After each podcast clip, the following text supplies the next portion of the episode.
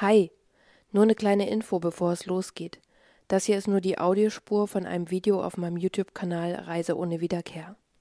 Bedeutet, ich erkläre nicht alles so ausführlich für einen Podcast, wie jemand aussieht oder wie die Gegenden sind, weil vieles im Video gezeigt wird. Aber einige hören halt lieber unterwegs und deswegen habe ich die Audiospur hier hochgeladen. Du kannst das natürlich gerne hier anhören, aber in meinem Video sieht man viel mehr, also komm gerne auf dem YouTube-Kanal vorbei. Wir schreiben das Jahr 1996.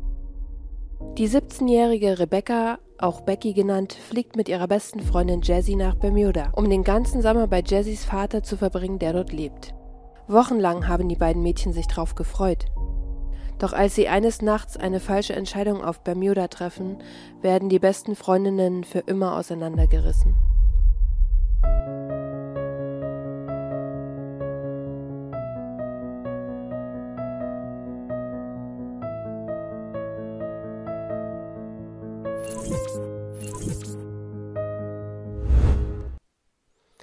Hola, konnichiwa e benvenuti zu einer neuen Folge von Reise ohne Wiederkehr.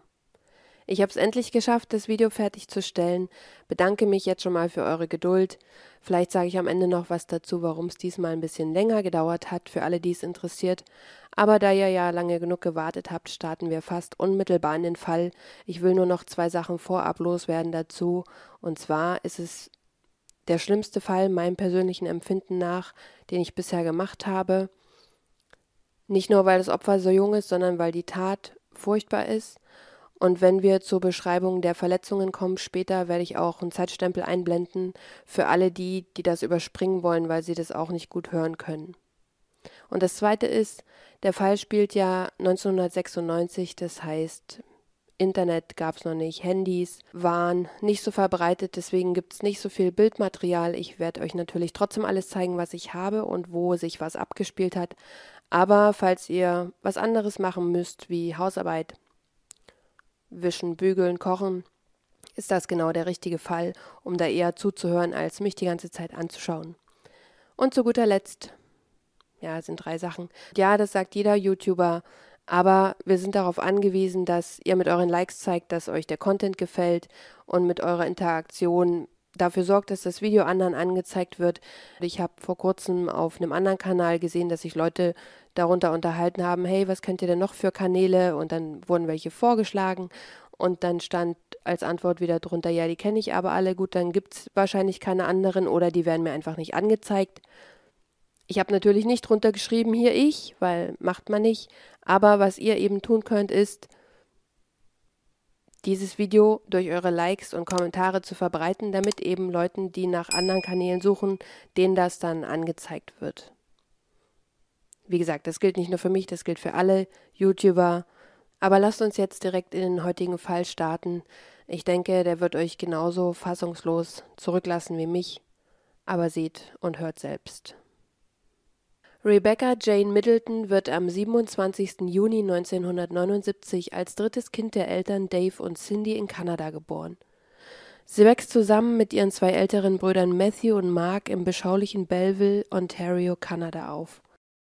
Belleville liegt etwa eine Stunde östlich der Metropole Toronto und ziemlich zentral zwischen den Metropolen Montreal, Toronto und Ottawa und hat in den 90ern nur ca. 37.000 Einwohner.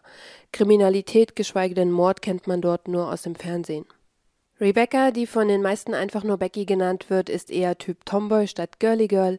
Das heißt, statt Röcken und Kleidern trägt sie lieber Oversized T-Shirts, Sweatshirts und die für die 90er typischen Baggy Pants. Ihr Lieblingswort ist außerdem cool. Sie ist viel und gerne draußen unterwegs, sie liebt es zu schwimmen, zu angeln und zu segeln, und an warmen Sommernächten übernachtet sie oft mit ihren Brüdern direkt auf dem Dock des Hafenbeckens. In ihrer Freizeit spielt Becky Klavier und Softball und sie beginnt mit zwölf Jahren Zeitungen auszutragen, um sich nebenbei Geld zu verdienen. Und ab 14 wechselt sie dann an die örtliche Tankstelle, wo sie Scheiben putzt und äh, Benzin für die Autos tankt. Als Rebecca so 13, 14 Jahre alt ist, trennen sich ihre Eltern Cindy und Dave und die drei Geschwister, die jeweils zwei Jahre auseinander sind, pendeln von nun an zwischen den Adressen von Vater und Mutter hin und her. Ihre Mutter Cindy heiratet auch einen neuen Mann Wayne, der ebenfalls zwei Teenager mit in die Familie bringt. Und die neue Patchwork-Situation klappt an sich prima, alle verstehen sich untereinander, aber trotzdem ist es natürlich eine große Umstellung, gerade für jemanden in einem Alter wie Rebecca.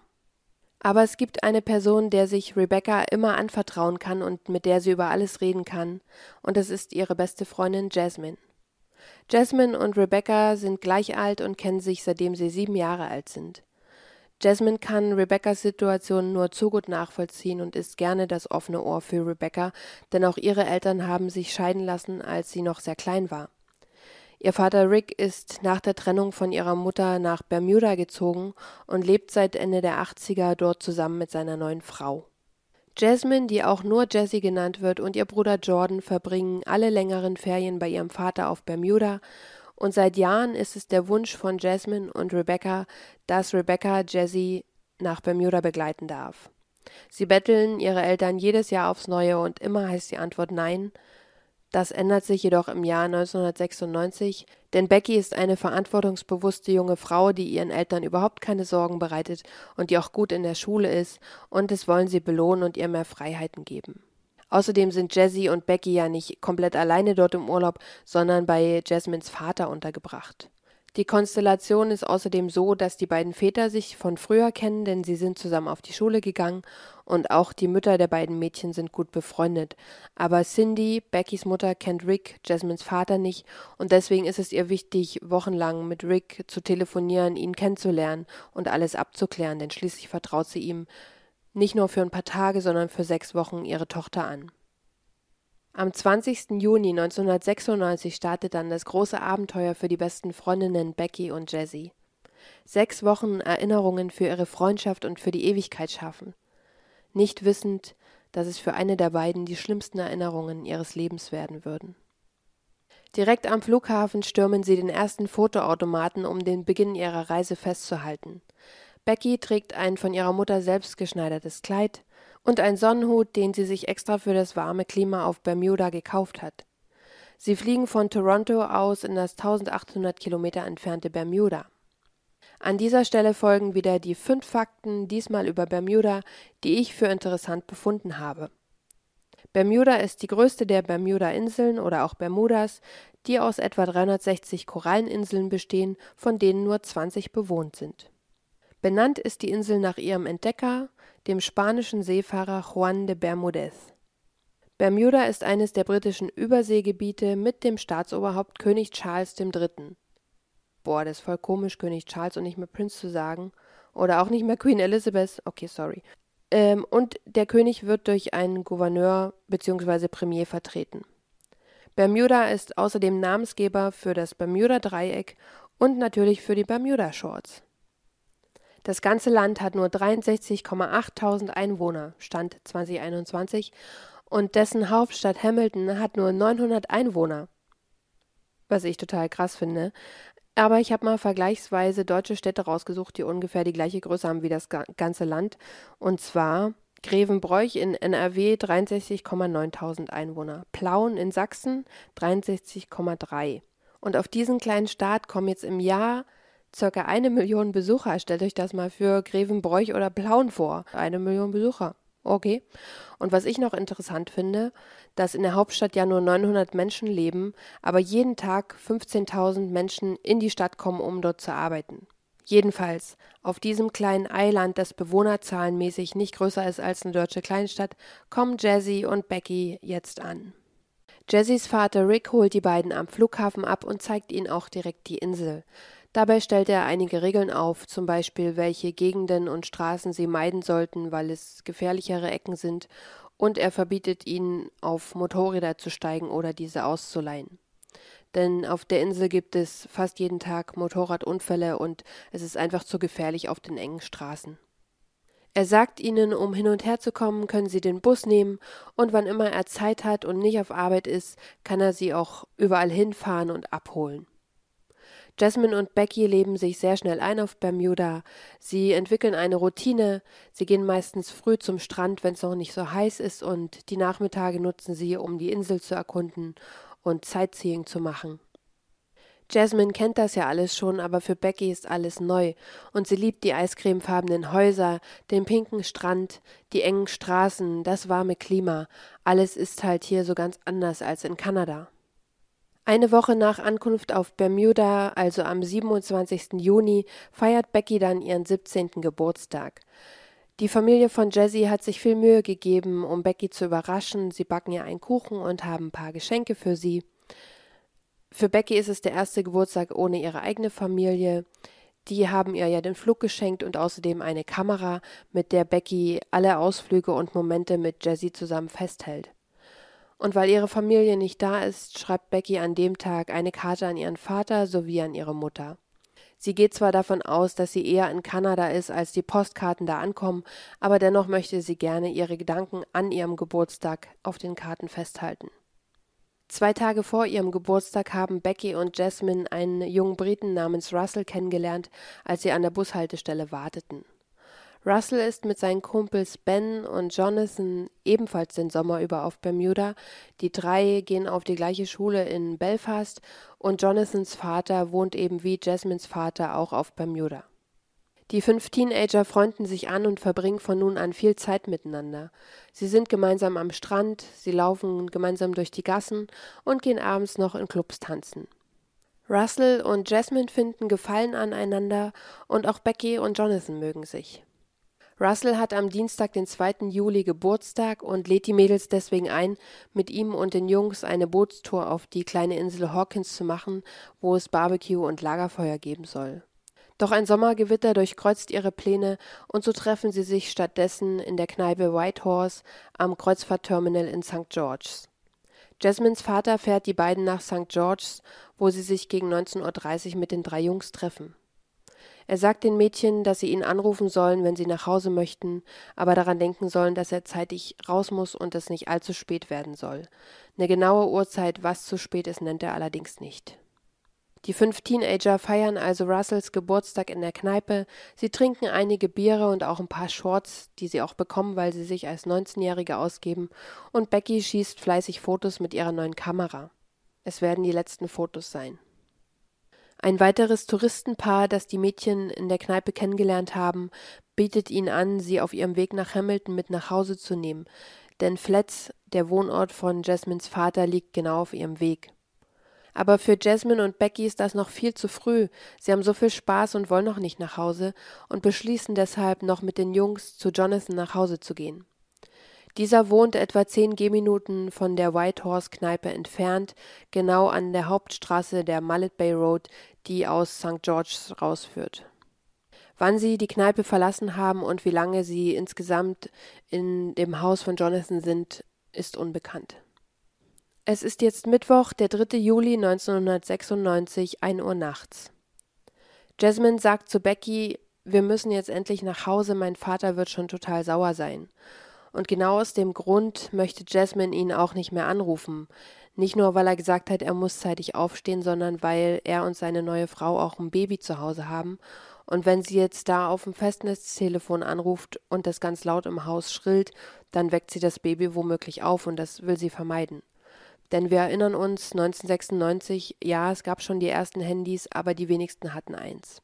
Und so entschließt sich Jasmine, ein Taxi zu rufen, was sie dann auch macht, um 1 Uhr 8. Die Taxizentrale sagt ihr, alles klar, in 10 bis 15 Minuten ist das Taxi da. Die beiden Pärchen gehen raus auf die Straße und warten auf das Taxi. Das fünfte Rad am Wagen, Ben, ist mittlerweile auf der Couch eingeschlafen. Und draußen fahren auch zwei Taxis vorbei, aber die halten nicht an, obwohl die Mädels winken.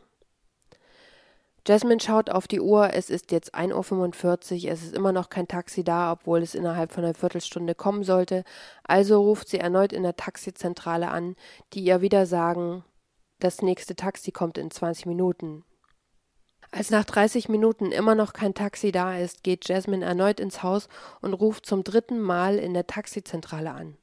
Es ist jetzt 2.16 Uhr, das heißt, die warten schon über eine Stunde seit dem ersten Anruf und Russell ist mittlerweile müde geworden und schlafen gegangen und auch Jonathan sagt, Leute, ich halte nicht mehr durch, ich muss ins Bett und verabschiedet sich. Jonathan, der noch ein letztes Mal aus dem Fenster des mittlerweile dunklen Hauses rausschaut, sieht, wie Jasmine und Becky um 2.30 Uhr immer noch alleine in seiner Einfahrt stehen. Kurz danach fallen ihm aber die Augen zu und er bekommt nicht mehr mit, wie sich einige Zeit später ein Motorrad nähert. Der Mann auf dem roten Motorrad fragt die Mädchen nach Zigaretten, die geben an, nicht zu rauchen und deswegen keine zu haben. Er stellt sich als Dean vor und verwickelt beide in ein Gespräch. Jasmine schaut auf die Uhr, es ist kurz vor drei. Während die drei sich unterhalten, fährt ein weiteres Motorrad mit zwei Personen an ihnen vorbei. Diese machen kurz danach eine Kehrtwende und halten vor Jasmine und Becky. Sie begrüßen Dean mit einem High Five und fragen, warum die hier draußen stehen und ob sie helfen können. Jasmine und Becky erklären, dass sie seit fast zwei Stunden auf ein Taxi warten, weil sie nach Hause müssen, aber einfach keins kommt. Und die Männer sagen, um die Uhrzeit kriegt ihr hier kein Taxi mehr, aber wir können euch erfahren. Jasmine und Becky lehnen entschieden ab, denn sie sollen nicht auf ein Zweirad steigen und schon gar nicht zu Fremden. Und außerdem sehen die Dinger alt und wackelig aus und Helme haben sie auch nicht. Aber die Verzweiflung der Mädchen wird immer größer, denn sie stehen seit zwei Stunden draußen. Das Haus von Jonathan ist dunkel, die Jungs schlafen bereits, und so haben sie auch keinen Zugriff mehr auf dem Telefon, um erneut ein Taxi zu rufen und nach Hause laufen ist ebenfalls keine Option, weil das zwei Stunden dauert und auch nicht sicherer ist auf den engen Straßen. Nachdem die Männer sich erneut anbieten, die beiden nach Hause zu fahren und sagen, hey, ihr seid in 20 Minuten zu Hause, wenn wir euch mitnehmen und dann müsst ihr nicht mehr hier rumstehen, es kommt kein Taxi mehr, willigen Becky und Jessie ein. Becky ist die zierlichere von beiden, sie ist 1,70 groß und schlank, und Jasmine ist 1,76 und etwas korpulenter als Becky, und deswegen wird entschieden, dass Becky bei den zwei Männern mitfährt und Jasmine bei Dean. Jasmine ist es aber wichtig, dass alle langsam fahren und auch hintereinander und beieinander bleiben. Doch schon nach der ersten Kurve verliert Jasmine Becky und die beiden Männer aus den Augen. Gegen 3.45 Uhr erreichen Jasmine und Dean auf dem roten Motorrad das Haus von Jasmines Vater in Flets. Jasmine denkt sich nur, der Typ ist so langsam gefahren, ich wäre schneller gewesen, wenn ich gerannt wäre. Sie wundert sich, dass Becky nicht vor der Tür steht, weil die anderen viel schneller unterwegs waren und es gibt nur einen Weg, der nach Flets führt, und da sie die nicht überholt haben, hätte Becky längst da sein müssen. Aber vielleicht ist Becky ja schon oben im Zimmer und wollte nicht draußen alleine in der Dunkelheit warten, zumal sie ja schon lange genug draußen gestanden haben. Jasmine checkt also das Versteck vom Schlüssel oben an der Lampe, und der Schlüssel liegt noch da und auch die Haustür ist noch abgeschlossen. Jasmine beschleicht auf einmal ein ungutes Gefühl und sie fragt Dean, meinst du, dass die beiden ihr was angetan haben? Dean antwortet ihr, Du hättest sie niemals zu denen aufs Motorrad steigen lassen sollen und fährt davon. Wir machen jetzt einen Ortswechsel zu einer abgelegenen Straße im Norden der Insel. Es ist 3.30 Uhr, also eine Viertelstunde bevor Jasmine an ihrem Haus ankommt. Zu dieser Uhrzeit ist DJ Dana Rawlins fertig mit seiner Schicht und auf dem Weg nach Hause. Er hat in seinem Auto außerdem drei seiner Kollegen sowie einen Gast, der nicht wusste, wie er nach Hause kommt. Und Dana hat ihm angeboten, okay, ich fahre dich, auch wenn es null auf meinem Weg liegt. Zu Hause ist in dem Falle von dem Gast ein Zeltplatz am letzten Winkel der Insel. Er ist vor kurzem arbeitslos geworden und hat daraufhin auch seine Wohnung verloren und schläft deswegen in einem Zelt irgendwo im Nirgendwo. Das Auto ist also vollgepackt mit fünf Insassen und bewegt sich entlang des Parks auf der dunklen, unbewohnten Ferry Road. Fast am Ziel angekommen auf der Höhe des Whalebone Bay macht Fahrer Dana eine Vollbremsung und seine Beifahrerin Angela schreit Da liegt etwas auf der Straße. Alle fünf springen sofort aus dem Auto, und als sie sich nähern, stellen sie fest, dass es sich um eine junge blonde Frau handelt. Sie liegt in der Mitte der Straße in ihrer eigenen Blutlache. Und was die fünf nicht wissen, es handelt sich um Rebecca Middleton. Dana kniet sich zu ihr und fühlt ihren Puls, und der Puls ist stark, sie lebt noch. Er spricht sie an, kannst du mich hören? Und Becky öffnet ihre Augen und Tränen laufen über ihr Gesicht. Sie versucht etwas zu sagen, doch es kommt nichts raus, denn jemand hat ihre Kille durchgeschnitten. Er schreit die anderen an, sofort loszufahren zur nächsten Telefonzelle und einen Krankenwagen zu rufen. Er selbst bleibe da, weil er sie nicht alleine lassen will. Er versucht die Blutung am Hals zu stoppen und sagt ihr, dass sie nicht versuchen soll zu reden. Er nimmt ihre Hand und spricht ihr gut zu, sagt ihr, dass er sie nicht alleine lässt, dass bald Hilfe kommt und sie einfach nur durchhalten soll. Als die anderen zehn Minuten später zurück sind, nimmt seine Kollegin Angela ein hellblaues Handtuch aus dem Auto und bedeckt Beckys halbnackten Körper damit. Dana und seine Begleiter sehen, wie Becky immer wieder abdriftet. Sie versuchen alles, um sie zu retten, und sie reden ihr zu. Du bist nicht alleine, wir sind hier, wir helfen dir, halte noch ein bisschen durch. Dana hält weiter ihre Hand und merkt, wie der Puls immer schwächer wird. Und als alle die ersten Sirenen in der Ferne hören, hat Becky den Kampf verloren.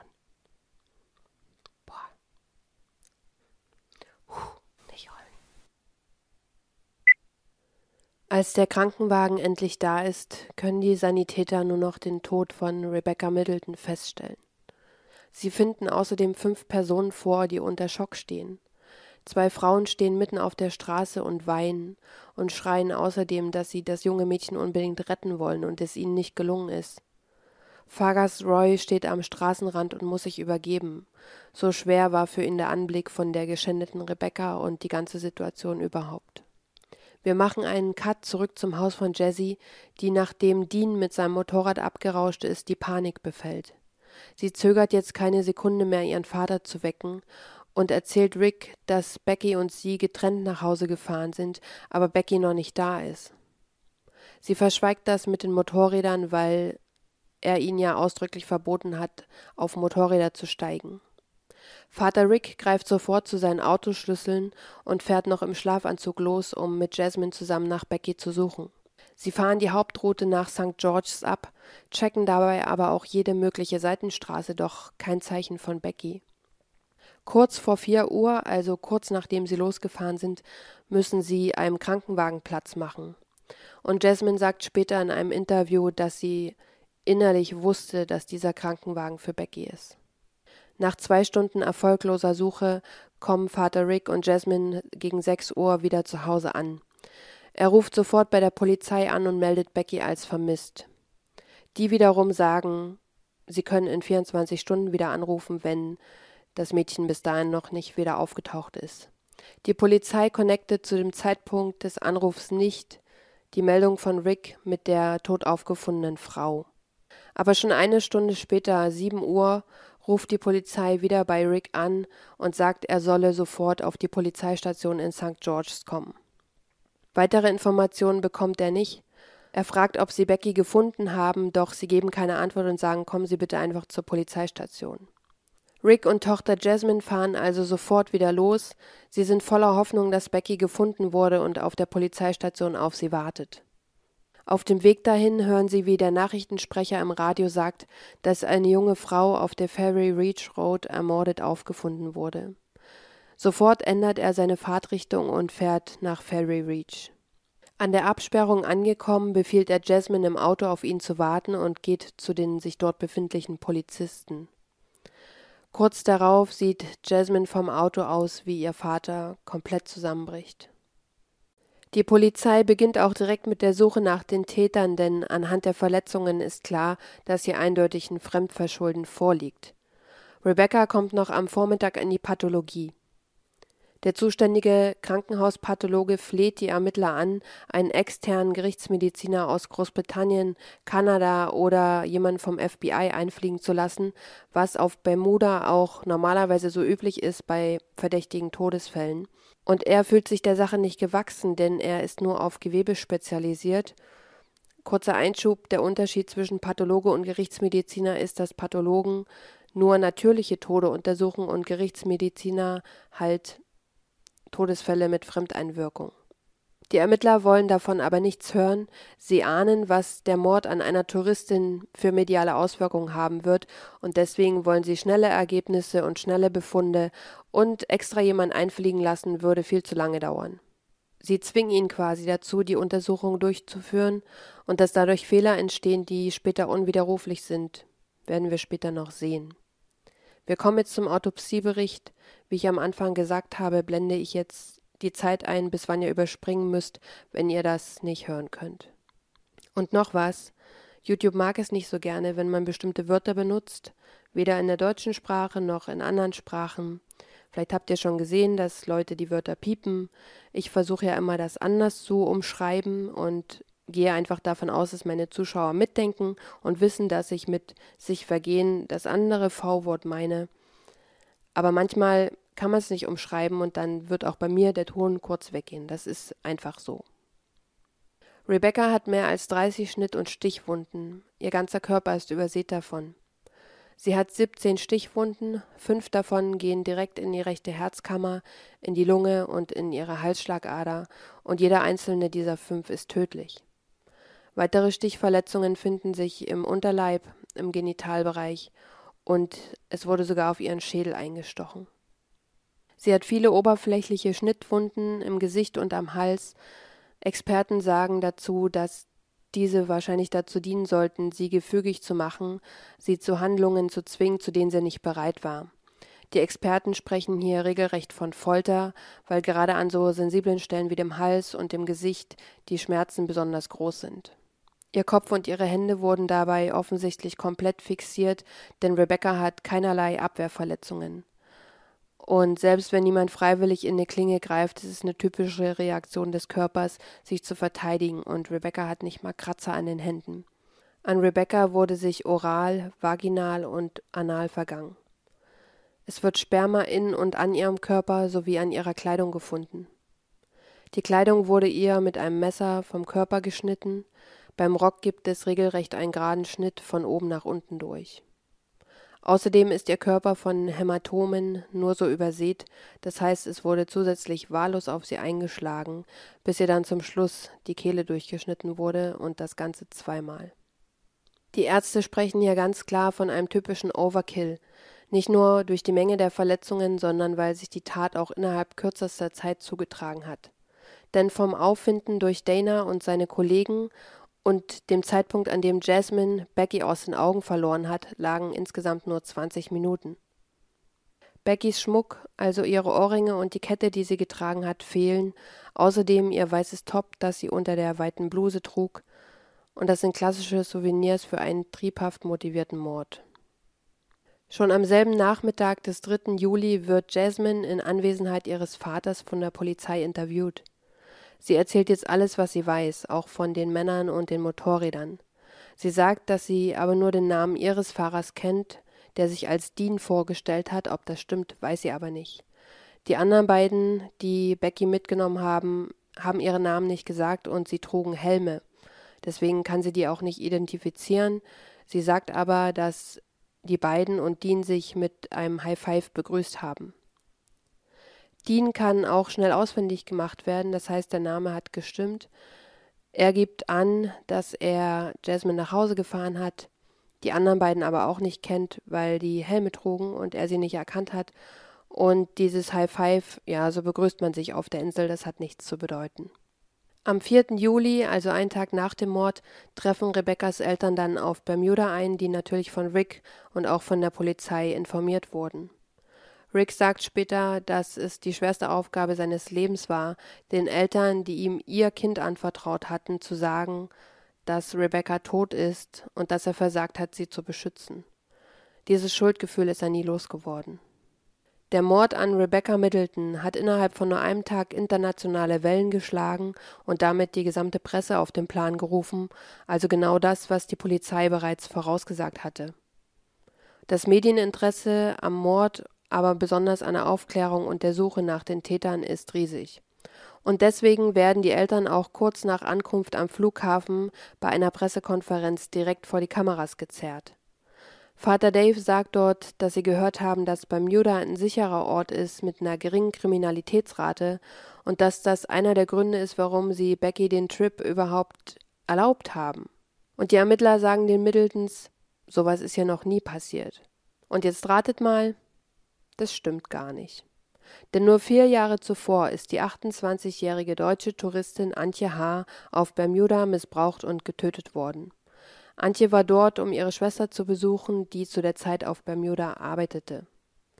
Am 15. April 1992 will Antje tagsüber einen Ausflug machen, weil die Schwester ja arbeiten ist, und entscheidet sich, das Nationalmuseum zu besuchen. Als sie sich dort auf dem Gelände umschaut, wird sie in einen dunklen Gang gezerrt, missbraucht und dann anschließend getötet. Es stellte sich heraus, dass Antjes Mörder ein 24-jähriger Strafgefangener war, der zu der Zeit im Gefängnis saß wegen triebhaftem Vergehen. Der stand aber kurz vor der Entlassung, und zur Eingliederung in die Gesellschaft arbeitete er dann im Museum, aber das Ganze unüberwacht. Die Anklage auf Mord wird zugunsten des Beschuldigten auf Totschlag abgeändert, weil er ja geständig war. Dazu muss man sagen, dass auf Bermuda bis 1999 für vorsätzlichen Mord die Todesstrafe stand und für Totschlag eben lebenslänglich. Antjes Familie holte sie unauffällig zurück nach Deutschland, sodass der Fall nie weiter bekannt wurde. Alle Infos, die es darüber gibt, habe ich euch gerade genannt. Doch im Fall von Rebecca ist das jetzt ganz anders, denn durch die mediale Aufmerksamkeit will und muss die Polizei schnelle Ergebnisse liefern, schon um die ausländischen Touristen nicht zu verschrecken. Die Ermittler und die Staatsanwaltschaft versichern Rebeccas Eltern, alles in ihrer Macht Stehende zu tun, um die Täter zu finden und die Verantwortlichen zur Rechenschaft zu ziehen. Sie bitten außerdem die Bevölkerung nach Hinweisen aus der Tatnacht. Unterdessen kehren Vater Dave und Mutter Cindy mit Beckys Sarg am 6. Juli zurück nach Kanada, wo am 9. Juli 1996 ihre Beerdigung stattfindet. Mehr als 1100 Menschen, darunter Rebeccas Klassenkameraden sowie ihre beste Freundin Jasmine mit ihrem Vater Rick, nehmen Abschied von Rebecca Jane Middleton. Ebenfalls am 9. Juli lobt die Polizei auf Bermuda eine Belohnung von 10.000 US-Dollar aus für Hinweise, die zu den Tätern führen. Und noch am selben Tag taucht Dean auf der Polizeiwache auf, der sich auf einmal ganz genau an die Täter erinnern kann. Die Ermittler sind skeptisch, hatten sie Dean ja am 4. Juli schon befragt, der sich an nichts erinnern konnte, und sie haben ihn sogar zu einer Gegenüberstellung gebeten, zu der sie Vorbestrafte eingeladen hatten, und auch dort hat Dean niemanden identifiziert. Dean sagt jetzt darauf Ihr habt mich vor die Vorbestraften gestellt, ohne eine Trennwand, ohne eine Glasscheibe. Glaubt ihr, ich bin lebensmüde, ich muss jeden Tag mit denen auf der Straße klarkommen. Er identifiziert die beiden Männer, zu denen Becky aufs Motorrad gestiegen ist, als den erst 17-jährigen Justice Smith und den 21-jährigen Kirk Mundy.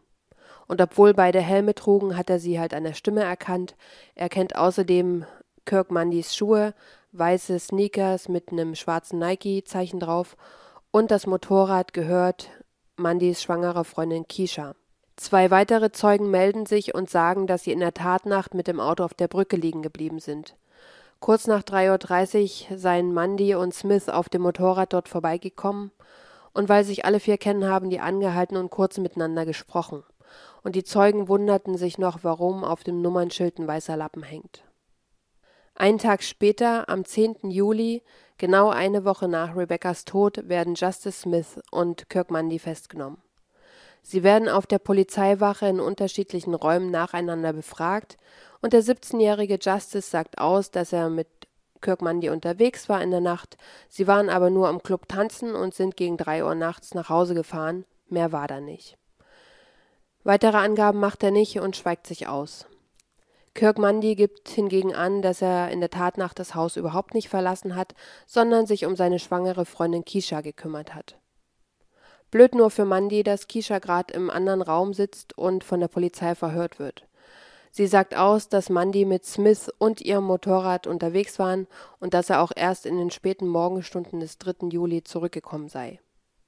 Beiden Tatverdächtigen werden Speichelproben entnommen, die zusammen mit der an Rebecca gefundenen DNA nach Kanada geschickt werden, wo sie von der RCMP untersucht werden.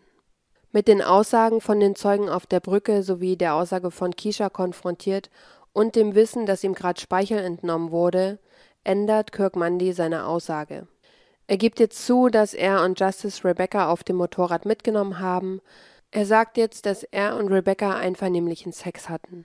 Nach dem Sex sei er zum Strand gegangen, um sich zu waschen, und als er zurückkam, stach der 17-jährige Justice Smith wie wild auf Rebecca ein. Er könne der Polizei sogar die Stelle zeigen, an der Justice das Messer ins Wasser geworfen hat, Und wenn Sie das gefunden haben, können Sie sich ja selbst davon überzeugen, dass von ihm da keine Fingerabdrücke dran sind. Tatsächlich finden Taucher das Messer genau an der von Mandy beschriebenen Stelle und die Klinge des Messers stimmt mit den Verletzungen an Rebecca überein. Kirk Mandys Anwalt geht daraufhin auf die Staatsanwaltschaft zu und schlägt ihnen einen Deal vor. Er sagt, durch meinen Klienten habt ihr überhaupt die Tatwaffe erst gefunden. Er ist kooperativ, während der andere sich ausschweigt. Wir schlagen euch vor, dass er als Kronzeuge gegen Justice Smith vor Gericht aussagt, und dafür wird er aber nur zur Beihilfe zum Mord angeklagt. Aus Gründen, die bis heute kein Mensch versteht, so viel kann ich hier schon mal vorwegnehmen, lässt sich die Staatsanwaltschaft auf den Deal ein, denn sie finden es eine super Idee, den einen gegen den anderen zu benutzen, um überhaupt eine Verurteilung zu bekommen. Aber strafrechtliche Regeln Nummer 1 und 2 Triebtäter sagen immer, dass es einvernehmlicher Sex war und Mörder schieben es immer auf den anderen. Und beides trifft hier genau auf Kirk Mundy zu. Die Frage ist außerdem, was spricht denn dagegen, beide anzuklagen? Wozu brauchen sie den einen, um den anderen zu bekommen? Und der Staatsanwalt gibt sogar zu, dass die DNA-Ergebnisse noch nicht vorliegen. Warum also vorzeitige Schlüsse ziehen, wenn noch gar nicht alle Erkenntnisse vorliegen? Zumal es in Bermuda ein Gesetz gibt, das mehrere Beteiligte für gleichermaßen schuldig hält. Das Gesetz sieht sie quasi als Partners in Crime und dabei ist es egal, wer wie viel Anteil an der Tat hatte und ob einer nur daneben stand. Und deswegen ist die Frage, warum hier einem der Verdächtigen ein Deal angeboten wurde. Am 13. Juli 96 wird der 17-jährige Justice Smith wegen vorsätzlichen Mordes angeklagt und der 21-jährige Kirk Mundy nur wegen Beihilfe zum Mord. Zwischen Festnahme und der Anklage jetzt lagen nur drei Tage, was nicht unüblich ist, das haben wir schon in anderen Fällen gesehen, aber in der kurzen Zeit wurden eben alle vernommen, es wurde das Messer gesucht und gefunden und es wurde dieser Deal gemacht. Und wenn man hier nicht den Eindruck bekommen kann, dass irgendwas überstürzt wurde, dann weiß ich auch nicht. Am 16. Oktober 96 steht Kirk Mundy dann wegen Beihilfe zum Mord vor Gericht.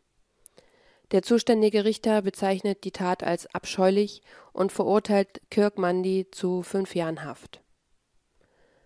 In Deutschland gibt es für den gleichen Tatvorwurf ein Strafmaß von drei bis 15 Jahren laut StGB wie immer, ich bin kein Jurist, ich sage nur das, was Google mir angibt, nagelt mich also nicht fest und schreibt es vor allem andernfalls gerne auch in die Kommentare.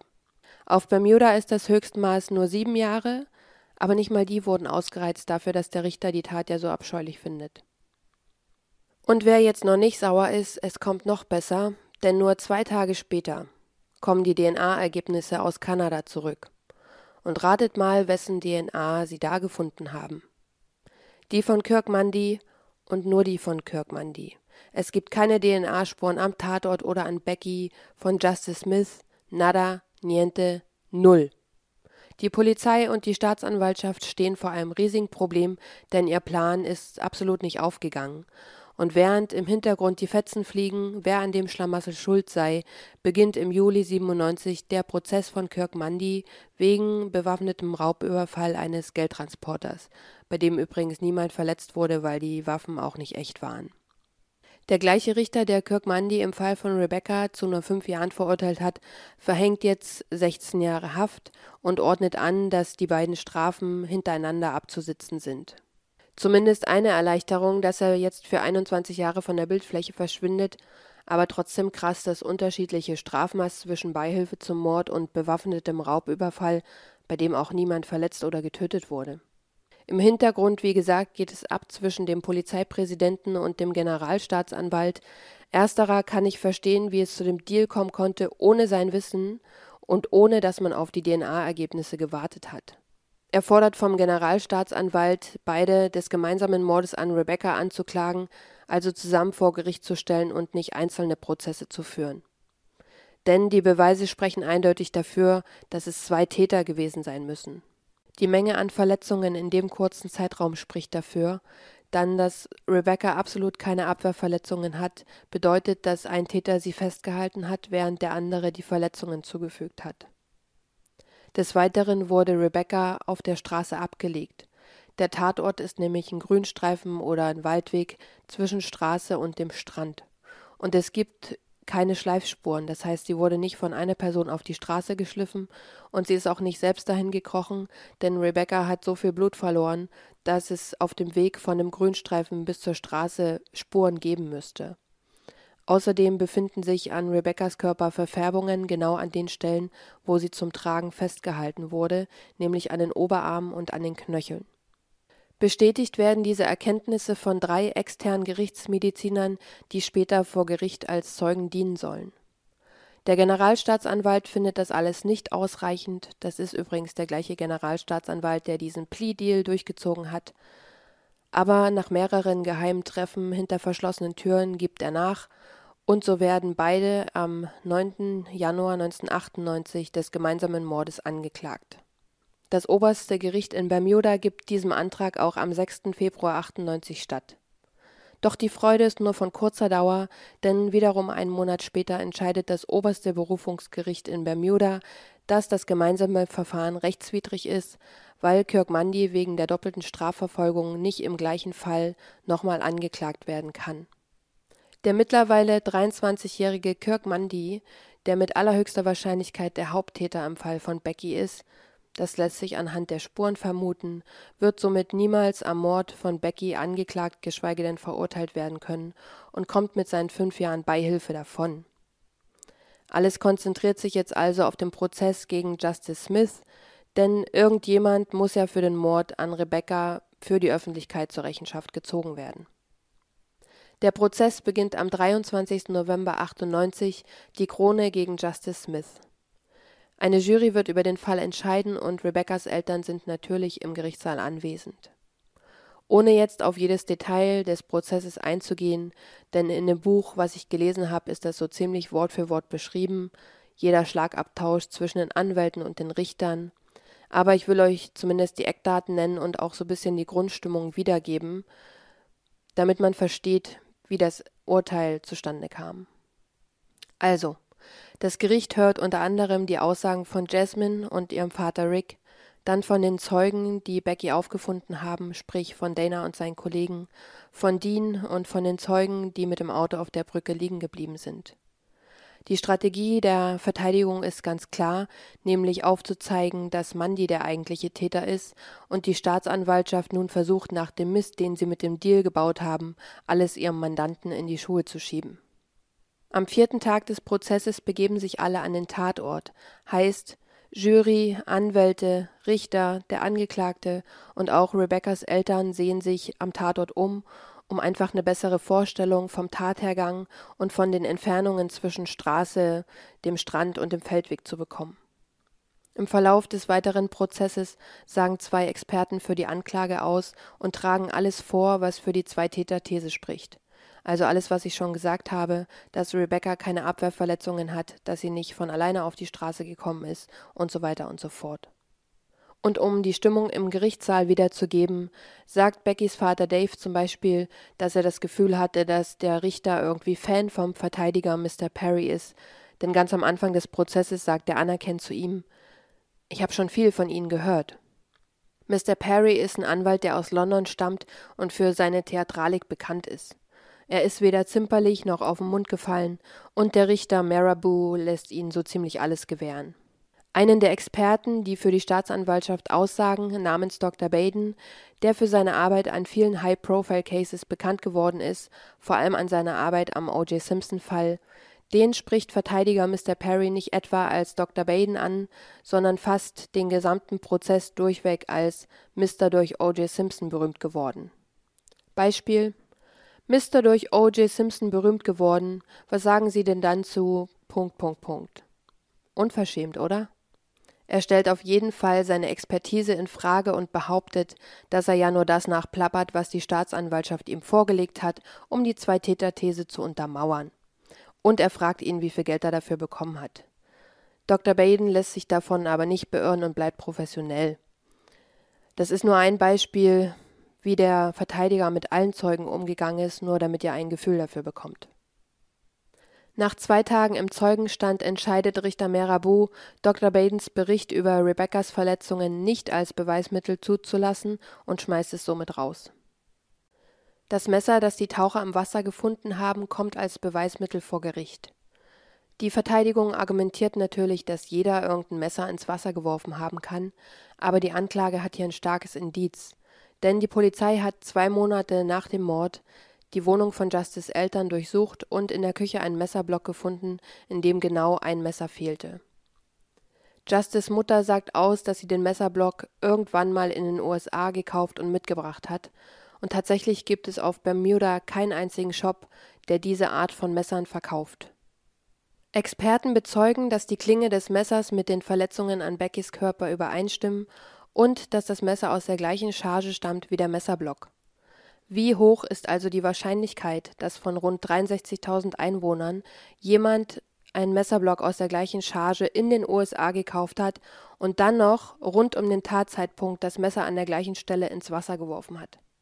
Und trotzdem fragt der Richter, wie beweisen Sie, dass Justice Smith das Messer in der Hand hatte und derjenige war, der zugestochen hat?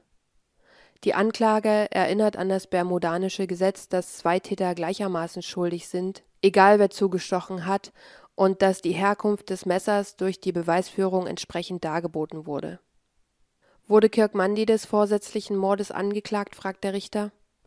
Nein, lautet die Antwort vom Staatsanwalt. Auf die Frage, warum nicht, sagt der Staatsanwalt, dass er das nicht weiß, weil er zu der Zeit nicht in den Fall involviert war. Also steht Justice Smith trotz Gesetz der gleichen Schuld alleine vor Gericht, erwidert der Richter, und der Staatsanwalt antwortet nur, ich war zu der Zeit, als der Deal geschlossen wurde, nicht dabei. Staatsanwalt Pierce fasst zusammen. Es gibt mehrere Zeugen, die Justice zusammen mit Becky und später alleine mit Mandy gesehen und identifiziert haben. Das Messer stammt eindeutig aus seinem Haushalt und er selbst hat zugegeben, die ganze Nacht mit Mandy unterwegs gewesen zu sein. Er betont vor dem Richter, dass es in vielen Mordfällen keine direkten Beweise gibt, aber eindeutige Indizien, die die Täter überführen. Die Tat spielte sich in einem so kurzen Zeitraum ab, dass eine unbekannte dritte Person vollkommen ausgeschlossen ist und dass Justice kurz vor der Tat vom Motorrad abgestiegen ist, um einen Spaziergang zu machen, um danach wieder aufzusteigen und mit Mandy durch die Gegend zu fahren, wo sie auf der Brücke von den Zeugen gesehen wurden, glaubt auch niemand. Dass Justice Smith am Tatort war, steht für die Staatsanwaltschaft außer Frage und damit ist für sie auch die Schuld vom Angeklagten bewiesen. Verteidiger Perry behauptet das Gegenteil. Es gebe keinen direkten Beweis, der Smith am Tatort zeigt. Eine Zweimann-Theorie bedeutet außerdem, dass Justice Smith nicht der alleinige Täter und somit nicht der einzige Mann sein kann, der wegen vorsätzlichen Mordes vor Gericht steht. Ich zitiere Deshalb sagen wir, Euer Ehren, dass es sich um einen Missbrauch des Prozesses handelt und beantragen, das Verfahren abzuweisen. Es ist üblich, dass nach Ende der Beweisführung der Staatsanwaltschaft ein Antrag auf Abweisung der Anklage gestellt wird, zumindest habe ich das schon in anderen Gerichtsprozessen gesehen. Das ist jetzt also nichts Außergewöhnliches. Richter Marabou verkündet, dass er sich nun zurückzieht, um über Perrys Antrag zu entscheiden. Seit Beginn des Prozesses sind jetzt genau drei Wochen vergangen. Am 15. Dezember 98 verkündet Richter Marabou, dem Antrag auf Abweisung wegen mangelnder Beweise stattzugeben. Er weist die Jury an, den Angeklagten freizusprechen. Alle trauen ihren Ohren kaum. Aus Mangel an Beweisen? War der im gleichen Gerichtssaal wie wir? Einige Jurymitglieder brechen sogar in Tränen aus. Aber es bringt alles nichts, das Urteil ist gesprochen und Justice Smith darf als freier Mann den Gerichtssaal verlassen. Jasmines Vater Rick kann an dem Moment nicht an sich halten. Er springt auf und faucht den Verteidiger an. Ihr sperrt ihn besser weg. Was ja an sich eine Drohung ist, die auch bestraft werden kann. Über die Fassungslosigkeit und Enttäuschung von Rebecca's Eltern brauche ich, glaube ich, gar nichts weiter sagen, das ist selbstredend. Sie sind sich einig, dass die Staatsanwaltschaft einen fantastischen Job gemacht hat und alle wichtigen Punkte vorgetragen hat. Warum der Richter den Fall abgewiesen hat, versteht niemand, weder im noch außerhalb des Gerichtssaals. Genau deswegen hebt ein Richter des obersten Gerichtshofs der Bermudas das Urteil von Richter Marabou im Frühjahr 99 wieder auf und beantragt ein neues Verfahren. Die Verteidigung legt Berufung ein, aber das Gericht bestätigt die Wiederaufnahme des Verfahrens. Aber Verteidiger Mr. Perry gibt sich natürlich nicht geschlagen und zieht vor das oberste Berufungsgericht und das ist in dem Fall das Privy Council in London. Das Privy Council ist nur für die britischen Überseegebiete zuständig und entscheidet, obwohl es in London ist, nicht nach UK-Recht, sondern nach dem Recht in dem jeweiligen Land. Dieses Gericht entscheidet im Februar 2000, dass sie das Urteil von Richter Marabou zwar mehr als erstaunlich finden, aber seine Entscheidung Bestand hat. Das letzte Wort ist also endgültig gesprochen. Aber ganz ehrlich, was heißt das denn im Umkehrschluss? Dass ein Mensch eine Entscheidung treffen darf, der vielleicht bestochen wurde und wegen Gesetzen nie wieder jemand irgendwas daran rütteln kann? Wir sind aber noch nicht komplett am Ende angelangt, denn dem aufmerksamen Zuhörer wird aufgefallen sein, dass beide Anklagen nur auf Mord respektive Beihilfe zum Mord lauteten. Was aber mit den anderen Tatbeständen wie Entführung, Freiheitsberaubung, Körperverletzung, Vergewaltigung, Folter und genau das ruft Menschenweltsanrechte wie Cherry Booth auf den Plan. Sherry Booth ist die Ehefrau von Tony Blair. Der Fall wird an sie herangetragen und sie erklärt sich bereit, ihn zu übernehmen. Und Tony Blair ist zu dieser Zeit auch noch der Premierminister von Großbritannien. Am 16. April 2007 tritt Sherry Booth mit weiteren Anwälten vor das Gericht auf Bermuda. Sie hält eine starke Ansprache über die Menschenrechte, die in Beckys Fall alle verletzt wurden, allen voran, dass die Rechte von Kirk Mundy und Justice Smith über Beckys Grundrecht auf Leben gestellt wurden. Sie sagt weiter, dass Kirk Mundy sich nicht hinter dem Deal von 96 verstecken dürfe, der sich nur auf die Mordanklage bezieht und somit rechtlich falsch sei.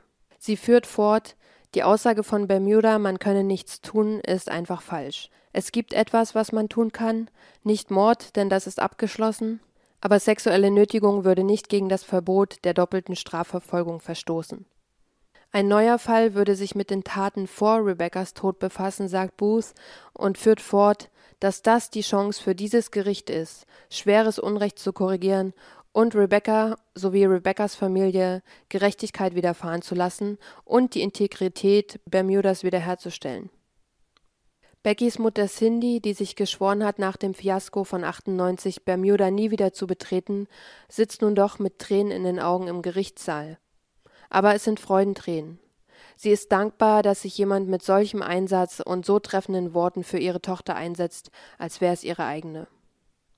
Der zuständige Richter lehnt den Antrag drei Wochen später ab mit der Begründung, der Knackpunkt des Falles sei, ob es hier besondere Umstände gibt, denn ansonsten sind wir wieder bei der doppelten Strafverfolgung, die nicht rechtens ist. Und Menschenrechtsargumente sind seiner Ansicht nach keine besonderen Umstände. So leid es ihm tut, aber er müsse sich an die Gesetze halten, und solange die Gesetze sich nicht ändern, kann er nichts tun. So, und wenn nicht mal die Frau vom britischen Premierminister weiterkommt. Tatsächlich wird im Jahr 2010 das Gesetz der doppelten Strafverfolgung auf Bermuda insofern aufgeweicht, dass, wenn es neues Beweise gibt oder kolossale Fehler im Prozess festgestellt werden, neue Anklage erhoben werden kann. Das gilt aber nicht rückwirkend, und so wird für Beckys Mord nie jemand verantwortlich gehalten. Die Middletons versuchen damit abzuschließen. Mehr als zehn Jahre haben sie sich für das Recht ihrer Tochter eingesetzt, mehrere hunderttausend Euro ausgegeben für Experten, Juristen, Reisekosten und so weiter. Und da die Prozesse nie gewonnen wurden, haben sie auch nie irgendwelches Geld wiederbekommen. Sie stellen aber einen Schadensersatzanspruch von 100.000 US-Dollar auf Bermuda für den Schmerz und all das, was sie die ganzen Jahre durchmachen mussten. Tatsächlich erkennen die Bermudas an, dass die Middletons viel durchmachen mussten und erstattet ihnen einen Betrag von 2.840 Dollar und 63 Cent für Reisekosten. Okay, wer ist also für diesen ganzen Schlamassel verantwortlich? Schauen wir uns zusammen mal die gröbsten Fehler an, die so passiert sind, angefangen mit dem Tatort. Die Ermittler hielten es für eine gute Idee, ein Trainee-Team mit zum Tatort zu nehmen, und klar müssen angehende Ermittler irgendwo anfangen zu lernen. Aber es waren nicht zwei, drei oder vier Trainees, sondern insgesamt 16 Trainees am Tatort, plus zwei Ermittler. Die Ermittler behaupten zwar, dass sie alles überwacht haben, aber wie bitte sollen zwei Ermittler jeden Tritt und Schritt von 16 Leuten genau kontrollieren? Wie konnte man jemals wissen, ob der Tatort nicht kompromittiert worden war und ob wirklich jede Faser, jedes Haar und mikroskopische Beweise gefunden wurden oder verloren gegangen sind? Eine für immer unbeantwortete Frage. Bei der Überwachung des Tatorts, kurz nachdem Beckys Leiche in die Autopsie überführt wurde, entdeckt ein Beamter eine zerrissene Kondomverpackung im Gras. Und als er am nächsten Tag den Tatort erneut aufsucht, da liegt die Verpackung immer noch genau da. Und das ja, obwohl die 16 Trainees und die Ermittler den ganzen Vortag den Tatort gesichert haben. Er hebt das Kondom auf und bringt es zu dem leitenden Inspektor und unterbricht damit natürlich die Beweiskette. Skizzen vom Tatort, die normalerweise direkt gemacht werden, werden erst ein Jahr später erstellt. Und eine Sonnenbrille, die im Tatbereich gefunden wird und wo sich anhand von alten Fotos vermuten lässt, dass diese Kirk Mundy gehörte, die wird einfach aufgehoben und später ist nicht klar, wo sie nun genau lag und wer sie gefunden hat. Das hellblaue Handtuch, mit dem die Zeugen Becky abgedeckt haben, damit sie da nicht so nackt rumliegt, ist nicht mehr am Tatort, das haben die Zeugen wahrscheinlich mitgenommen, und die Polizei hat es versäumt, sich das Handtuch zu besorgen. Und es ist nicht unwahrscheinlich, dass es dort Kontaktspuren von den Tätern gibt, die von Beckys Körper auf das Handtuch übertragen wurden. Auch das weiße Tanktop, das Becky getragen hat, wird nie gefunden, aber die Ermittler sind sich später ziemlich sicher, was damit passiert ist. Erinnert ihr euch noch an die beiden Zeugen, die mit dem Auto auf der Brücke liegen geblieben sind? Die haben ja ausgesagt, dass über dem Nummernschild ein weißer Lappen hing. Und die Polizei geht davon aus, dass es ein Teil von Beckys Top war. Rebeccas Hände wurden am Tatort auch nicht eingetütet, um Spuren, die während des Transports verloren gehen könnten, zu sichern. Weiter geht's mit der Autopsie. Der Pathologe hatte sich ja nicht umsonst geweigert, die Untersuchung nicht durchführen zu wollen. Und nicht nur wurde Beckys Körper von einem Techniker mit einem Schlauch abgespritzt, bevor die Behörden alle möglicherweise vorhandenen Spuren sichern konnten, sondern der Pathologe hat außerdem versäumt, ihre Fingernägel zu sichern oder beziehungsweise überhaupt die Fingernägel auf Spuren zu untersuchen. Aber das ist ja genau das, was er gesagt hat. Er kennt sich in der forensischen Untersuchung nicht aus und er hat es nicht mit Absicht vergessen, sondern es gehört in seinem normalen Arbeitsalltag bei der Untersuchung von Leichen nicht dazu, die Fingernägel zu untersuchen. Und so sind halt alle möglichen Spuren, die sich dort befunden haben, vor allem eben Abwehrkratzspuren, für immer verloren. Jasmines Vater Rick und jemand von Amnesty International erhalten im September 2000 das erste Mal Einsicht in geheime Akten. Also das ist das erste Mal, dass jemand außerhalb von Polizei und Staatsanwalt Akteneinsicht bekommt. Rick muss unbedingt wissen, was Mandy der Polizei erzählt hat, damit die ihm geglaubt haben, dass er es nicht gewesen ist. Und jetzt liest er halt zum ersten Mal die komplette Aussage von Mandy und es steht unter anderem eben drin, was wir schon wissen, dass er behauptet, der Sex war einvernehmlich und so weiter und so fort. Aber die ganze Story beginnt damit, dass Becky zwischen beiden auf dem Motorrad saß und sich da schon ganz fest um ihn geklammert hat. Dann hat sie ihm ins Ohr geflüstert, dass sie jetzt Sex mit ihm will und er anhalten soll. Und dann steht in dem Bericht, dass die Polizei ihm das eben überhaupt nicht geglaubt hat und gesagt hat, okay, Ihr seid ziemlich schnell gefahren, ihr hattet Helme auf und du willst mir erzählen, sie hat ins Ohr geflüstert. Und nur solche Sachen stehen da drin. Also die Polizei hat ihm nicht geglaubt und trotzdem ist der Plea Deal zustande gekommen. Nach allem, was ich gelesen habe, hatte der Generalstaatsanwalt hier ganz klar die Strippen in der Hand und der war auch nicht ganz koscher. Es gab mehrere Oberstaatsanwälte, die sich dagegen ausgesprochen haben und gesagt haben, wir sollten beide zusammen anklagen, davon wollte der aber nichts hören. Ganz im Gegenteil, er hat gesagt, zu einem Oberstaatsanwalt, der sich absolut nicht beugen wollte, hat er gesagt, wir klagen wegen Beihilfe zum Mord an und auch du stemmst dich nicht dagegen. Und am 11. Oktober 96 hat er dann auf einmal eigenständig und ganz schnell angefangen, den Papierkram da zu erledigen, damit Kirk Mundy eben am 16. Oktober, also zwei Tage bevor die DNA zurückkam, vor Gericht stehen kann. Und da muss man sich ja fragen, okay, warum hast du das die ganzen Monate seit Juli nicht gemacht und dann ähm, kurz bevor die DNA zurückkommt, ist auf einmal der Stress mit dem Papierkram, den noch rechtzeitig durchzukriegen, wobei ich natürlich nicht weiß, ob der irgendeine Info hatte, wann die DNA zurückkommt. Er hatte den Polizeipräsidenten ja nicht über seine Einzelgänge informiert, weswegen die beiden ja dann aneinander geraten sind, verständlicherweise. Und dann gab es ja die Gespräche hinter verschlossenen Türen, wo der Polizeipräsident den General, na, Staatsanwalt überredet hat, doch beide gemeinsam anzuklagen. obwohl ja das Urteil für die Beihilfe zum Mord schon gefallen war. Auf jeden Fall kurz nachdem der Polizeipräsident den Generalstaatsanwalt überredet hat, wurde der Polizeipräsident in einen Skandal verwickelt, der natürlich nicht stimmte, und musste daraufhin seinen Posten räumen und die Insel verlassen. Dazu muss man auch wissen, dass auf Bermuda viele Menschen, die im Polizeiapparat, in Behörden generell, ähm, in der Justiz oder auch als Ärzte arbeiten, externe Leute sind, die aus Kanada oder der UK kommen oder anderen Ländern, die der britischen Krone unterliegen. Und der Grund dahinter ist ganz logisch, denn man kann bei nur 63.000 Einwohnern ja nicht erwarten, dass es genug Leute gibt, die diesen Beruf ergreifen wollen oder intellektuell dazu in der Lage sind. Das ist ja nun mal einfach so. Und deswegen gibt es aber regelmäßig zwischen diesen Leuten, die auf Bermuda beheimatet sind und die, die von extern kommen, so Machtspielchen. Und das hat da, aber nicht nur bei dem Fall, sondern auch bei vielen anderen Fällen eine große Rolle gespielt. Im Jahr 2005 gab es sogar eine offizielle Untersuchung, die von London aus geführt wurde über den Vorfall, also den Plea Deal, aber das ist ohne Ergebnis ausgegangen. Was sonst?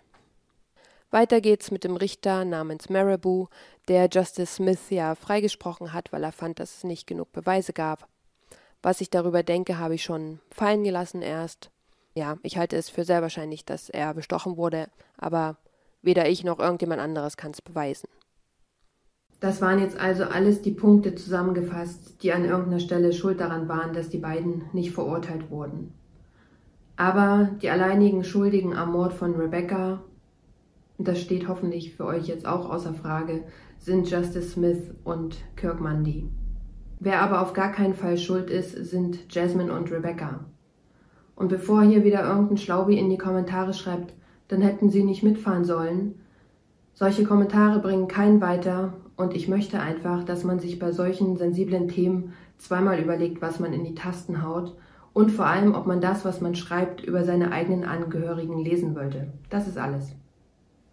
Sie haben die Entscheidung damals getroffen. Aus Retrospektive kann man immer sagen, das war die falsche Entscheidung. Wir wissen es jetzt nun mal einfach besser, wie es ausgegangen ist. Die beiden wussten das damals nicht. Und ich kann zumindest nachvollziehen, warum sie die Entscheidung getroffen haben. Nämlich, weil sie verzweifelt waren, wie sie nach Hause kommen, weil kein Taxi mehr kam. Und selbst wenn sie zu Fremden aufs Motorrad steigen, gibt das anderen Leuten noch nicht das Recht, jemandem weh zu tun, geschweige denn zu töten. Und Dean hat Jasmine auch nach Hause gefahren, obwohl er mit ihr alleine war und hat ihr nichts angetan.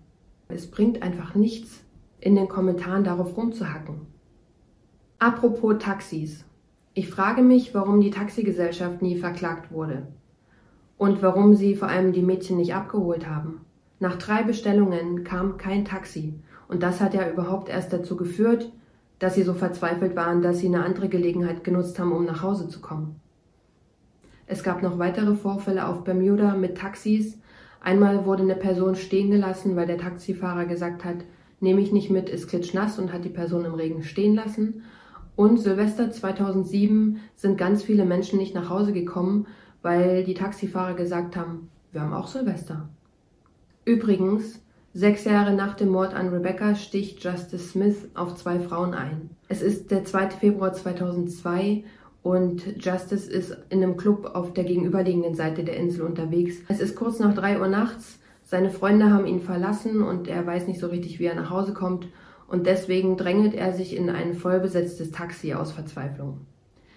Die Leute, die im Taxi sitzen, schreien ihn an, er soll aussteigen, aber er weigert sich. Und so kommt es zur Eskalation und er sticht eben auch zwei Frauen ein. Ein Jahr später kommt er dafür vor Gericht und das Gericht entscheidet, weil er ja nicht vorbestraft ist, dass er 18 Monate bekommt. Er kann das Gericht erneut als freier Mann verlassen, weil er diese 18 Monate jetzt schon in Untersuchungshaft saß. Es könnte also wirklich sein, dass Justice damals ebenfalls schon auf Rebecca eingestochen hat. Vielleicht war er nur ein Bystander und hat zugesehen, aber wenn er so gewaltbereit ist, dass er jetzt auf zwei Frauen einsticht, dann ist es möglich, dass die dass er eben nicht nur Rebecca festgehalten hat, damit Mandy alle Handlungen an ihr ausüben kann, sondern dass er eben aktiv dabei war.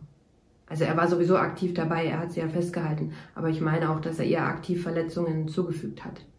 Apropos Gefängnisstrafen, der andere, der im Gefängnis sitzt, wird genau nach 21 Jahren entlassen, nämlich 2017.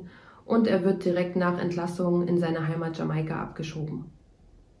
Was mich an dem Fall so betroffen macht, ist eben nicht nur, wie jung das Opfer war und wie schwerwiegend die Tat war, sondern wie viele Menschenleben dieser Mord im Nachhinein beeinflusst hat. Wir sprechen hier nicht nur von den Eltern und der gesamten Familie von Rebecca, die natürlich seelisch darunter gelitten haben.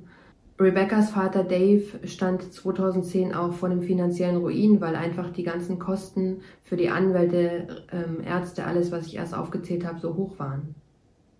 Wir sprechen hier eben auch von den fünf Leuten, die Rebecca in der Nacht aufgefunden haben. Die Bilder, wie sie da lag, die Verletzungen, das ganze Blut, das kriegt man ja nie wieder aus dem Kopf und dazu die Ohnmacht, dass man ihr nicht helfen konnte, das muss man erstmal alles verarbeiten. Und DJ Dana, der bis zuletzt Rebeccas Hand gehalten hat, sagt, dass es das Schwerste war, was er je gemacht hat. Weiter geht's mit Jasmine, die jahrelang von Survivor's Guilt geplagt war, also Überlebensschuld. Sie sagt, dass sie sehr, sehr dunkle Zeiten hinter sich hat und dass sie oft kurz davor stand, sich das Leben zu nehmen. Und auch ihr Vater Rick ist ja seine Schuldgefühle nie losgeworden. Im Jahr 2017 konnte Rick aber das machen, was ihm im Fall von Rebecca verwehrt blieb. Er rettet nämlich einem Menschen das Leben. Die Geschichte dazu ist so, dass Rick in der Hauptstadt Hamilton unterwegs ist und auf einmal an einer Menschentraube langkommt, die um einen Mann, der am Boden liegt, herumstehen. Und er fragt, was los ist, und die sagen, ja, der ist nicht ansprechbar. Und Rick erinnert sich an einen Kurs, den er vor 30 Jahren gemacht hat und beginnt mit der Wiederbelebung. Es stellt sich später raus, dass der Mann, der am Boden lag, einen Herzinfarkt hatte und die Ärzte sagen, wenn Rick nicht sofort mit der Herzdruckmassage angefangen hätte, dann würde der Mann heute nicht mehr leben. Rebeccas Bruder Matthew nennt seine Tochter mit zweitem Namen Becky und ihr Bruder Mark nennt seine Tochter mit zweitem Namen Jane. Und auch Jasmine gibt ihrer Tochter den zweiten Namen Becky. DJ Dana, der bis zum Schluss an Beckys Seite war, sagt, dass er Rebecca zwar nicht retten konnte, aber dass in dieser Nacht eine tiefe Verbindung zwischen ihm und Rebecca entstanden ist. Und deswegen nennt er später seine erste Tochter auch Rebecca. Wir sind am Ende des Videos angekommen und wie immer möchte ich euch an der Stelle einen Hinweis auf die Notrufnummer geben des jeweiligen Landes und natürlich weiß ich, dass ihr, wenn ihr in Not seid, nicht erst mein Video raussucht und bis zum Ende scrollt, um nach der Notrufnummer zu suchen. Aber wenn ihr das nächste Mal, bevor ihr ins Ausland reist, im Internet nach der entsprechenden Notfallnummer sucht, dann habe ich damit alles erreicht, was ich wollte. Die Notrufnummer auf Bermuda ist die 911, also die gleiche Nummer wie in den USA, in Kanada und in Mexiko. So, und für alle, die noch da sind, erkläre ich jetzt gerne noch kurz, warum dieses Video ein bisschen länger gedauert hat. Also erstens war ich eine Woche davon unterwegs. Ich habe einen Urlaub nachgeholt, den ich zu Corona-Zeiten machen wollte, was aber nicht ging. Und der Fall war viel umfangreicher, als ich am Anfang antizipiert habe. Das heißt, die Zeit hat einfach nicht ausgereicht. Und eine meiner Quellen oder beziehungsweise die Hauptquelle ist ein Buch. Und das Buch hat 380 Seiten. Und ich bin richtig schlecht mit Büchern. Also nicht, weil ich nicht lesen kann, sondern weil ich immer schon nach drei Seiten einschlafe. Das macht mich so müde. Wirklich, ich lege mich ins Bett oder setze mich auf die Couch, fange an zu lesen und dann irgendwann wache ich auf und denke mir, wo war ich denn? So andere Leute haben das ja, wenn sie einen Film oder wenn sie Fernsehen gucken. Wenn mich zum Beispiel meine Mama besuchen kommt, dann sagt sie ganz oft, lass uns einen schönen Film gucken. Weil die hat nicht so Streamingdienste und so, ne? Und dann suche ich einen schönen Film raus und zehn Minuten später höre ich Geräusche neben mir und denke mir so, toll. Gucke ich alleine weiter. Dann wacht sie irgendwann auf. Oh, das war aber ein schöner Film. Ich so, ja, was fandst du daran schön? Ja, alles fand ich schön. Ich so, und wie ist der ausgegangen? Und dann merkt sie immer selber, dass sie nicht so viel mitbekommen hat. Und das Ding ist aber, dann kommt die beim nächsten Mal wieder und sagt, lass uns einen schönen Film gucken. Ich so, Mutti, ich habe den schönen Film jetzt aber schon fünfmal gesehen. Ich kann den schon mitsprechen. Auf jeden Fall, dieses Buch, mich macht das erstens super müde und dann war das auch verschachtelt geschrieben. Okay, also es war nicht, hier gibt's die Story vom Gerichtsprozess und danach geht's weiter mit dem und dem, sondern du erfährst auf Seite 3 was über den Gerichtsprozess und dann wieder auf Seite 200, dann wieder auf Seite 361 und man muss sich das alles so zusammensuchen. Und dann gibt es so unfassbar viele Namen, die ich alle weggelassen habe, beziehungsweise die meisten habe ich weggelassen, um euch nicht zu verwirren und habe dann eben Generalstaatsanwalt oder Polizeipräsident, weil es bringt einfach nichts, diese ganzen Namen noch um sich zu werfen. Auf jeden Fall, das hat halt unfassbar Zeit gedauert, diese ganzen Teile so zusammenzusuchen. Und außerdem muss man sich ja überhaupt überlegen, wie man das Ganze aufbaut. Und dann kommt noch dazu, dass ich jemand bin, ich möchte die Dinge gern verstehen, die ich erzähle. Dann sind so Sachen wie, er verhängt das Strafmaß von fünf Jahren und dann denke ich mir, okay, wie ist denn aber das Höchstmaß auf Bermuda? Und dann fange ich an, das zu googeln. Und das sind so tausend Kleinigkeiten, die da reinspielen. Plus, und das habe ich ja manchen Leuten schon geschrieben, ich mache das ja alles selber. Also hier sind keine helfenden, unsichtbaren Hände im Hintergrund. Ne? Das Einzige, was ich bis jetzt an dem Kanal nicht selber gemacht habe, ist ähm, die Klaviermusik, die bei dem Mosaik kommt, weil ich kein Klavier spielen kann. Also ich habe die Musik selber geschrieben sozusagen, aber ich kann nicht Klavier spielen, also musste die jemand einspielen. Aber alles andere findet hier von mir statt. Das habe ich mir alles im Laufe der Jahre selbst beigebracht. Und der Kanal ist ja auch nicht erst gestern entstanden. Ihr könnt ja beim Erstelldatum sehen, wann ich den erstellt habe. Habe seitdem immer geplant und mich in Dinge reingearbeitet, die ich nicht konnte.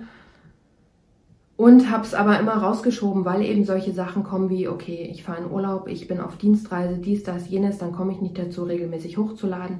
Und das hat mich immer davon abgehalten, das zu machen. Und dieses Jahr habe ich mir gedacht, jetzt oder nie. Und so ist es jetzt. Und der Mai und der Juni werden noch mal ein bisschen holprig, weil ich eben auf Dienstreise bin.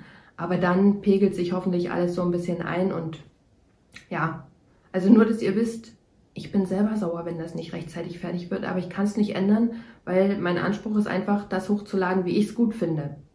Dass das tausend Leute dann vielleicht nicht gut finden, ist ein anderes Thema. Ich kann nicht bei jedem Satz, den ich sage, auf alle Eventualitäten eingehen, die vielleicht jemand wie auffassen könnte. Gehe ich gerne in den Kommentaren drauf ein, aber ich kann nicht jeden Satz, den ich hier sage, rechtfertigen, weil das jemand falsch verstehen könnte. Weil egal was man sagt, es kann einem immer irgendwie ausgelegt werden. Aber jetzt habe ich genug geplappert. Wie immer, das Video ist, glaube ich, lang genug. Ich werde sehen, was am Ende dabei rauskommt. Ja, was ich gerne noch von euch wissen möchte, was ich gerne noch von euch wissen wollen würde, ist, wann durftet ihr denn das erste Mal alleine ohne Eltern verreisen? Also nicht komplett alleine, aber der erste Urlaub ohne eure Eltern. Ich habe mich zurückerinnert bei mir, ich war 15 und es ging mit einer Rüstzeit nach Norwegen aber das war halt eine Jugendgruppe, ne? da war ich nicht alleine, aber das war das erste Mal, wo ich ohne die Eltern verreist bin. Und mich würde interessieren, wann ihr das erste Mal ohne Eltern verreist seid und wann ihr euren Kindern das erste Mal das erlaubt habt oder wenn ihr jünger seid, wann ihr euren Kindern das das erste Mal erlauben würdet. Gut, jetzt ist wirklich Schluss, das sage ich immer. Jetzt ist wirklich Schluss und wir sehen uns beim nächsten Mal. Macht's gut.